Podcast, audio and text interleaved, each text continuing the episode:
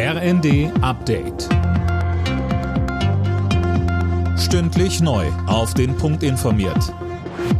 Ich bin Nanju Kuhlmann. Guten Tag. Wer am Montag einen Flug gebucht hat, muss sich auf Probleme einstellen. Die Gewerkschaft Verdi hat an vier Flughäfen zum Warnstreik aufgerufen. Betroffen sind Berlin, Hamburg, Bremen und Hannover.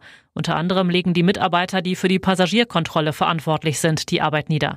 Hintergrund ist zum einen der Tarifstreit im öffentlichen Dienst, zum anderen sich schon über Jahre hinziehende Tarifverhandlungen für Beschäftigte der Bodenverkehrsdienste und der Luftsicherheit. Die Gewerkschaft der Polizei fordert nach dem Amoklauf in Hamburg eine sofortige Verschärfung des Waffenrechts. Die schnelle Gesetzesänderung sei wichtiger als eine vorherige systematische Überprüfung der Anpassung, sagte GdP-Chef Kupelke dem Redaktionsnetzwerk Deutschland. Mehr von Tim Britztrup. Zuvor hatte schon Bundesinnenministerin Faeser angekündigt, dass sie ihren Entwurf aus dem Januar nochmal überarbeiten will. Vor allem geht es dabei um die Frage, welche Waffen Privatleute in Zukunft noch zu Hause lagern dürfen. Die FDP sieht derzeit keinen Handlungsbedarf.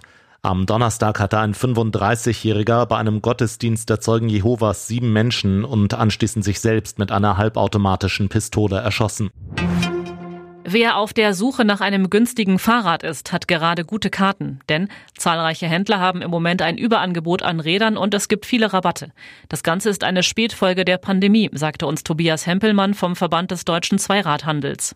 Dadurch, dass die Industrie die Lieferprobleme weitestgehend gelöst und sehr viel Ware an die Hersteller geliefert hat, ist das Warenangebot größer als je zuvor, so dass der Kunde eine große Auswahl und eine noch nie dagewesene Verfügbarkeit von aktuellen Fahrrädern im Fachhandel fortfinden kann im Moment.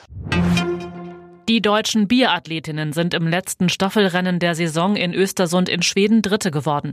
Der Sieg ging an Norwegen vor Frankreich. Alle Nachrichten auf rnd.de